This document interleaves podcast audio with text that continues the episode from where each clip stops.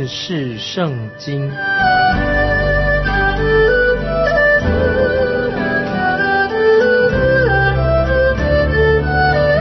认识上帝的话，把上帝的话带到全世界。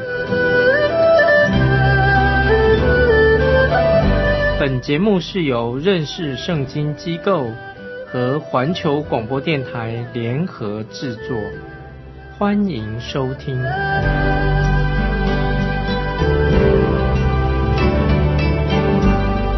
亲爱的听众朋友，你好，欢迎收听认识圣经，我是麦基牧师。现在我们要开始查考新约的彼得前书，彼得前书一章一节。这样说，耶稣基督的使徒彼得。那么我们知道，听众朋友，彼得曾经被称为是没有知识的渔夫，但是他已经接受过主耶稣教导了三年，所以彼得就不可能再是一个没有知识的渔夫了。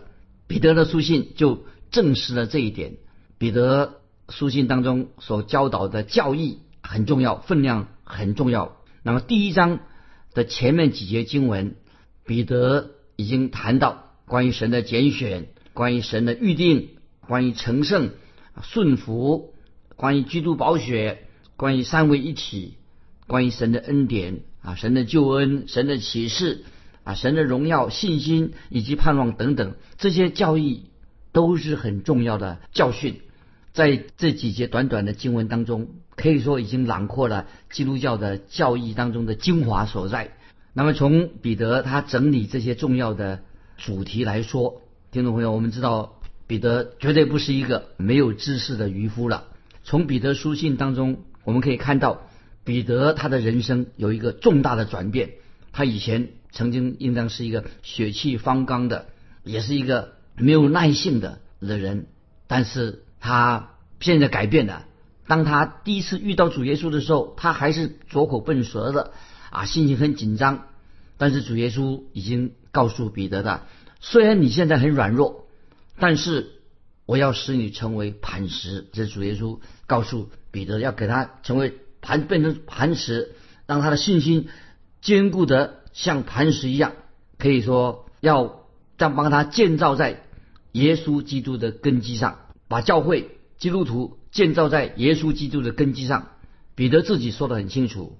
今天教会乃是建造在主耶稣这块磐石的根基上，非常有意义的是是什么呢？就是彼得他的名字，他的名字彼得是什么意思呢？也就是磐石的意思。那彼得他却说，所有的基督徒可以说都称为小的磐石，所以我们基督徒都是也算磐石，小型的磐石。在彼得前书二章五节。彼得前书二章五节这样说：“你们来到主面前，也就像活石被建造成为灵工。换句话说，今天每一位基督徒、神的儿女，可以说都可以说称为彼得，也可以说就是磐石的意思。所以在彼得的书信当中，我们看到彼得非常谦卑，他从来不会高抬自己。在彼得前书的引言当中，前面的引言当中，保罗他称自己啊，自称他是使徒。”那么他不过是众使徒的当中一个而已。当有人在数算使徒的名字的时候，说到使徒的名字的时候，总是把彼得列在最前面。可是我们知道，彼得他在主耶稣特别拣选他在五旬节那一天传讲一个重要的信息，五旬节的传讲的信息，他很谦卑，他承认他不从来就不会比别人高人一等，他不会比别人高，所以。彼得书信就在，他是写在这个保罗的书信之后，是大约在主后六十四到六十七年所写成的这个彼得书信。那么我们知道那个时候啊，那个皇帝罗马的皇帝尼罗王他登基了，他是非常的残暴，他对基督徒迫害非常非常的严重。据说使徒彼得就在那个时候啊殉道的。我们现在再引用一节经文，彼得前书五章十三节。在巴比伦与你们同盟拣选的教会问你们安，我儿子马可也问你们安。那有人认为说，在这里所提到的巴比伦不是真正的巴比伦，是一个比喻。但是彼得这里所说到的，他说巴比伦就是巴比伦。彼得没有理由做一个隐喻，因为彼得他是直话直说的人，所以彼得所写这个彼得前后书，跟约翰所写的启示录，他的写的做的方法是不一样的。彼得是直话直说，就是很平铺的，他的书信是很直接说出来，而且非常啊实际的，跟使徒约翰所写的启示录不一样，而且可以直接应用到。基督徒的生活当中，所以听众朋友，我们要特别注意。所以我认为这里，如果彼得说这是罗马，他就会说罗马。那么他说没有去过罗马，他就是没有去过啊。所以彼得所说说的话啊，都是直话直说。那我们知道，彼得他活动的范围、传道的范围啊，只局限在小亚细亚、小亚细亚这个地区。这个就是一个，也是罗马帝国的一个心脏地带重要的地区。那么我们知道，彼得他不是那个地区啊，小亚细亚福音施工的，他福音施工的开拓者，他不是开拓那个地方的。我认为彼得是追随着使徒保罗的行踪啊，听众要注意，彼得传福音在小亚细亚传福音是跟随着保罗的脚中传福音的脚中行。那么如果说说到彼得，有人说彼得已经去到罗马去传福音了。那么，如果彼得已经去过罗马传福音的话，那保罗就不会去罗马这个大城了。为什么呢？因为保罗他自己说过，他要去的地方是福音没有传过的地方，保罗才去。那所以这是让我们知道，是使徒保罗建立了罗马教会，而不是彼得建立罗马教会啊！这个听众朋友你要明白的是，保罗建立了啊罗马的教会，不是彼得建立的。那么另外一个。证明说明什么呢？说明彼得他还是在巴比伦那个地方，巴比伦地区传福音，不是在罗马地方传福音。这是证据很清楚的，因为彼得前书一章一节所列举的地名啊，我们看彼得前书一章一节，彼得所列的地名是什么呢？彼得前书一章一节说，写信给那分散在本都、加拉太、加伯多加、亚细亚。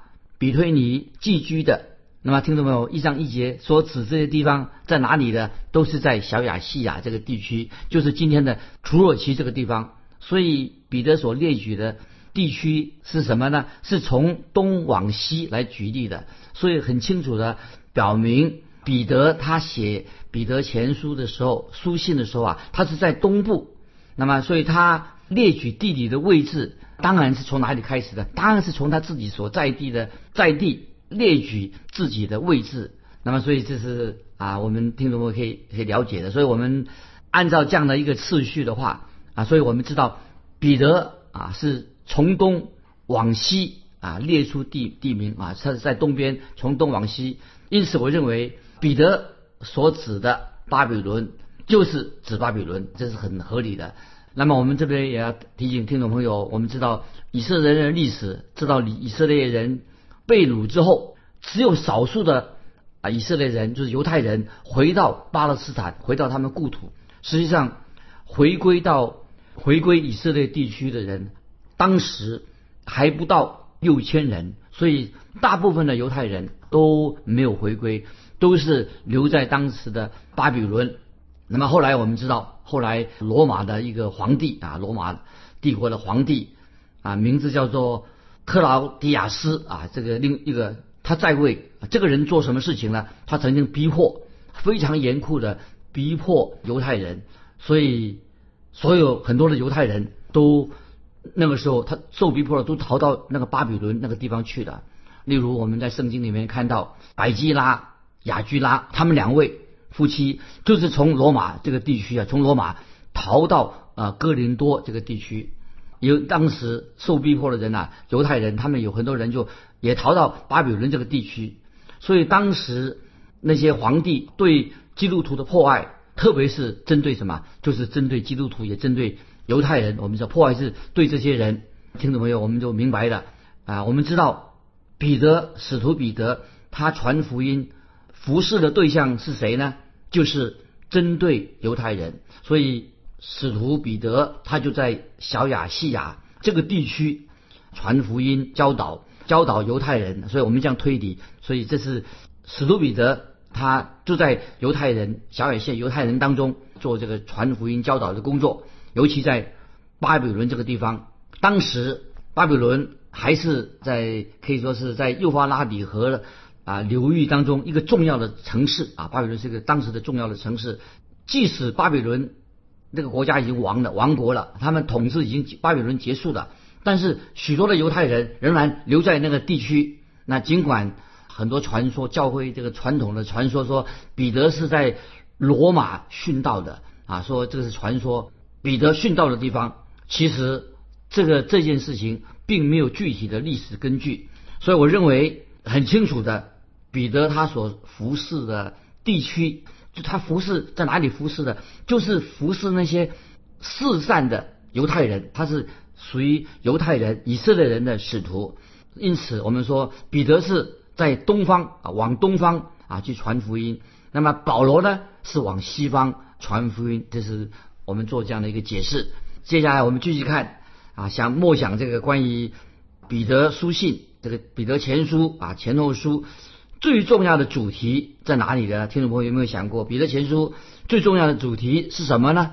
就是说到基督徒在受苦受试炼的时候当中仍然有盼望，尽管。彼得书信所教导的许多的重要的教义、圣经的真理，彼得他的笔法，他所写的东西啊，说彼得前后书，他不是写的硬硬邦邦的，不是很学术化。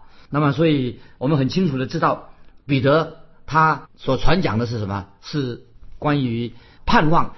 那保罗他的书信所传讲的重心是什么？讲到信心，强调基督徒的信心。那么使徒约翰所传的是什么？就是传的爱心。所以彼得前书、比后书强调的重点在哪里呢？是讲到盼望，就是讲到这个特别在这个彼得前书、后书里面啊，一个关键的字啊，这个提醒听众朋友，彼得前后书一个关键的字是什么？就是受苦。关于基督徒的受苦啊，关于受苦这两个字提到有十六次之多。那么彼得也特别受苦的时候，也强调什么？也有强调神的恩典。那么，所以我们很多的圣经的解经家的学者认为，受苦也是彼得前书、彼得书信里面的主题。那么，在这封书信刚才说过了，受苦这个这两个字出现了啊十六次之多啊，所以我们这里可以知道，所以彼得前书、后书讲到受苦跟盼望。这两个事件事情是紧紧的连密在一起。在受苦的时候，不是没有盼望，是有盼望，是有莫大的盼望。在受苦当中，仍然有盼望。因此，个人认为，这个我要定一个为彼得前书后书定一个主题。这个主题是什么呢？给听众朋友做一个参考，就是基督徒在苦难当中的盼望，或者基督徒在试炼当中的盼望。我认为定这个主题为。彼得前书定这个主题，我觉得是很恰当的，因为在彼得前书或者后书这个书信当中，彼得常常提到关于耶稣基督救主受苦的事情。那么希伯来书、雅各书也对基督受苦有对我们听众朋友有很多的教导。那么我们知道啊，先知书也是谈到受苦的问题，但是我可以认为说，我是个人认为。彼得这个人，他对这个受苦的这个题目、这个主题啊，它跟其他的讲的为什么不同？这里我要提醒听众朋友，彼得所讲的这个受苦跟其他讲的不同，什么缘故呢？因为彼得谈受苦这个问题是出自他个人的什么个人受苦的经历，因为彼得个人他个人呢受过许多的受苦的痛苦的经历，所以。有一位圣经学者就针对彼得他所受的苦难啊，彼得受了很多的苦。那么有一段评论跟听众朋友分享一下，这位学者说什么呢？这个学者说的很好，关于彼得受苦，他说彼得跟受苦啊，跟其他的学者谈论这些属灵的事情啊，因为其其他的学者他们没有受过苦，所以他们讨论这些啊神学问题的时候啊，圣经问题的时候啊，听起来很枯燥又空洞。因为他们不是分享他们个人的自身的经验。如果一个人他有这样个人亲身经历到这种痛苦的时候，他在讲道方面呢，他就能够更能够表达他信心的坚固跟他的热忱。所以他就在讲道的时候，受过苦的人，他的讲道就不会轻描淡写的、天马行空的啊讲一些不实际的事情。不但是如此，这个人传达信息的时候，他心中会充满了喜乐。为什么呢？啊，因为我们知道，所以我们就做一个结论说，西门彼得他的主题虽然是受到苦难，但是彼得所强调的是什么？从苦难当中有盼望，也有喜乐，这是让听众朋友可以明白的。在这里啊，我要特别提醒啊，如果听众朋友你是传道年轻的传道人，感谢神，今天我们有一些年轻人出来啊，是或者学者啊，或出来做圣经学者等等。那么有一次啊，我讲啊，就讲一个经历。有一次啊，神学家摩根跟他的妻子一起去听一个年轻的传道人讲道。这个年轻人口才很流利，也是相貌堂堂，讲了一篇很精彩的讲章。在回家的路上啊，摩根神学家的太太就问问他丈夫说：“哎，这个年轻人今天讲道讲得很好吧？”神学家摩根就回答说。等他受苦以后，受了苦以后，就会讲得更好。那么过了好多年之后，这个年轻讲道的这个年轻人才明白，跟随耶稣基督是要付出代价的。那么这位年轻讲道的年轻人，他受到别人的迫害、批评、论断啊，他以及遇到许多教会中的难题。那么又有一天，这位年轻的传道人。他的女儿小女儿过世了，他安葬她。那不久之后，啊，摩根神学家摩根夫妻又有机会再听这位年轻的传道人讲道，因为摩根夫妻啊很爱这对啊年轻人啊这对年轻人夫妻。那么在他讲道完毕之后，那么摩根太太啊又再一次问这个神学家摩根说：“哎，你觉得他今天讲的怎么样？”那么神学家。啊，摩根他就说，他现在已经成熟多了，他是一个很好的传道人。苦难果然会使一个人灵命成长。我个人也有这样的一个经验。当我自己还在年轻的时候啊，我也喜欢高谈阔论啊，说要为主征战，也要说啊为主受苦。当时我也去医院去探访病人的家属啊，探访病人啊，为他们祷告啊。安慰他们说啊，主一定跟你同在。可是那个时候我不过就是一个年轻的，就是专业的传道人而已。当然，我相深信神的话啊是真实的。可是我自己没有好好的、真正的啊属灵的经历。直到有一天，我自己也进医院了，我自己也生病了。我也看到有一位曾经有一个传道人来为我祷告。那么当他准备要离开的时候，我就对他说：“以前我跟你也是一样啊，也在。”医院里面呢，啊，为病人祷告，说神会与你同在啊。现在这个时候，现在你也要离开医院。那么我现在还待在医院里面，我生病。那么现在，我现在就知道了，我对别人到底是说的是理论呢，还是所说的是一种真理的事实？亲爱的听众朋友，感谢神，我知道神的话，我现在了解神的话，不再是一种理论，而是我自己。确实的经历到神所说的话事实，也经历到神的同在，因为这是我自己的经历。我现在也不再啊喜欢跟别人争辩啊这些神学的理论，意思就是说我不再跟别人争辩争辩这个蜂蜜到底是甜的还是不是甜的。如果你认为蜂蜜不甜，那是你的事，因为我自己今天早晨才吃过蜂蜜，我知道蜂蜜是很甜的，因为这是我。亲身自己的经历，所以我们看到彼得这个人，他也不会高谈阔论。彼得一定不会像我们今天的人谈一些什么所谓的苦难神学，但是啊，彼得会跟我们分享他自己亲身的所经历过的。当彼得的经验也成为你我的经历的时候，那就是真的是好的无比了。我们继续啊看，要思想这个问题。今天很多弟兄姊妹有时不确定自己是不是真正蒙恩得救了。那么他虽然嘴巴这样说啊，神会保守保守我们的，但是听众朋友，我自己也有这样的经历，也花了一段时间，常对自己的得救蒙恩得救到底是不是有把握？经过一段时间，感谢神，我已经有对自己的蒙恩得救有把握。但是今天有些基督徒对他们自己的蒙恩得救却没有把握，为什么原因呢？听众朋友，为什么原因呢？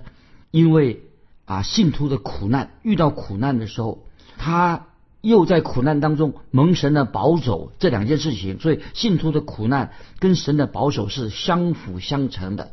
那么你知道，听众朋友，在你经历苦难的时候会带来什么结果吗？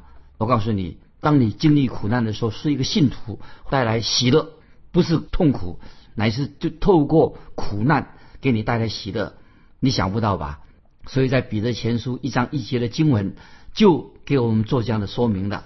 我们先来看彼得前书一章一节，耶稣基督的使徒彼得写信给那分散在本都、加拉太、加伯多加、亚细亚、比推尼寄居的。注意这些经文，注意彼得所用用的这些名字，他用彼得这个名字，彼得就是磐石的意思，因为我们知道。彼得这个时候，他有经历了，已经成为一个像磐石一样坚固的人，因为彼得他已经经历过五旬节、五旬节圣灵降临的神迹，彼得也知道到底为基督站立得稳是什么意思。他有这样的经历，因为彼得曾经坐过牢，下在监里面，饱受别人的威胁，但是他也很明白知道十字架的苦难。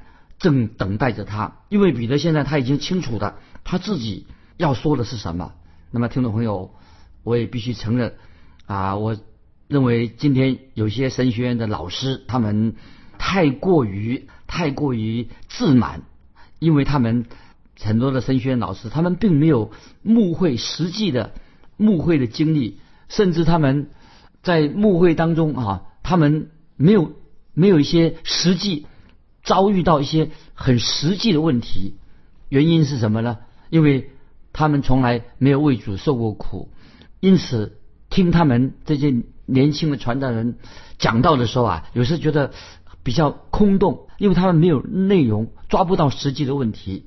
所以我们读彼得前书啊，所以我们好好读彼得前书的时候啊，因为我们就可以能够真正明白经历到。彼得他所说的话，也知道彼得他到底自己所说的是什么。那么现在我实在不得不这样说。那么今天有一些啊，有些年轻人啊，年轻的传道人，他们所说的话，所讲的道，实在不太令人啊能够接受。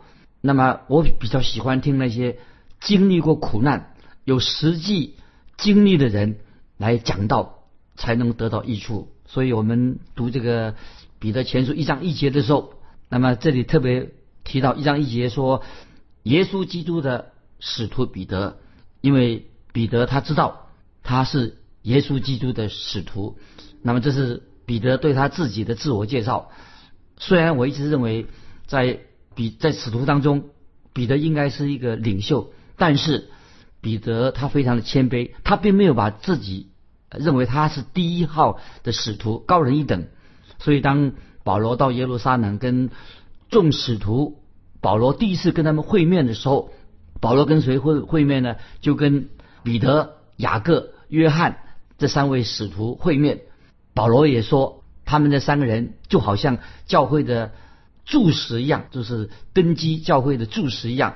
但是保罗他所学习的圣经、学习的真理啊，并不是从保彼得、约约翰、雅各所。所学的，说他从他们那里学到圣经的道理，因为保罗他自己很清楚，保罗他是直接从耶稣基督那里得到耶稣基督福音对他的启示。那么彼得自己他也从来不认为自己就是一个高人一等的老师，可以教导别人。那保罗他跟彼得一样，他认为他也是只是一个使徒而已。那么我们继续看这个一章一节，彼得前书一章一节说。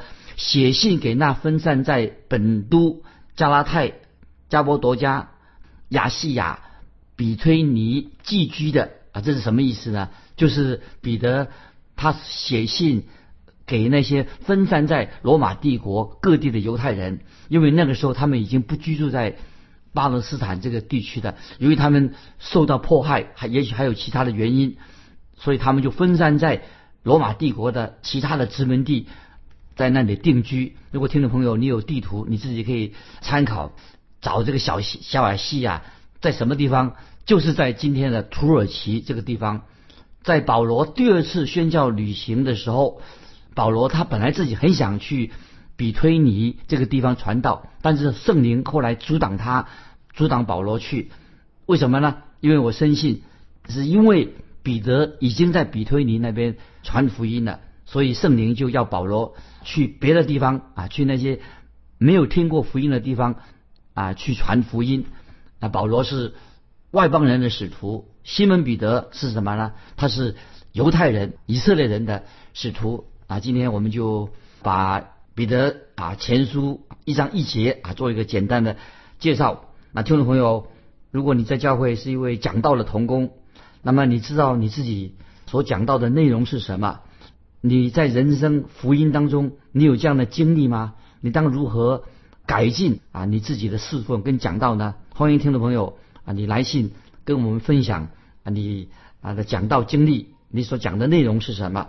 啊，来信可以寄到环球电台认识圣经麦基牧师说，愿神祝福你，我们下次再见。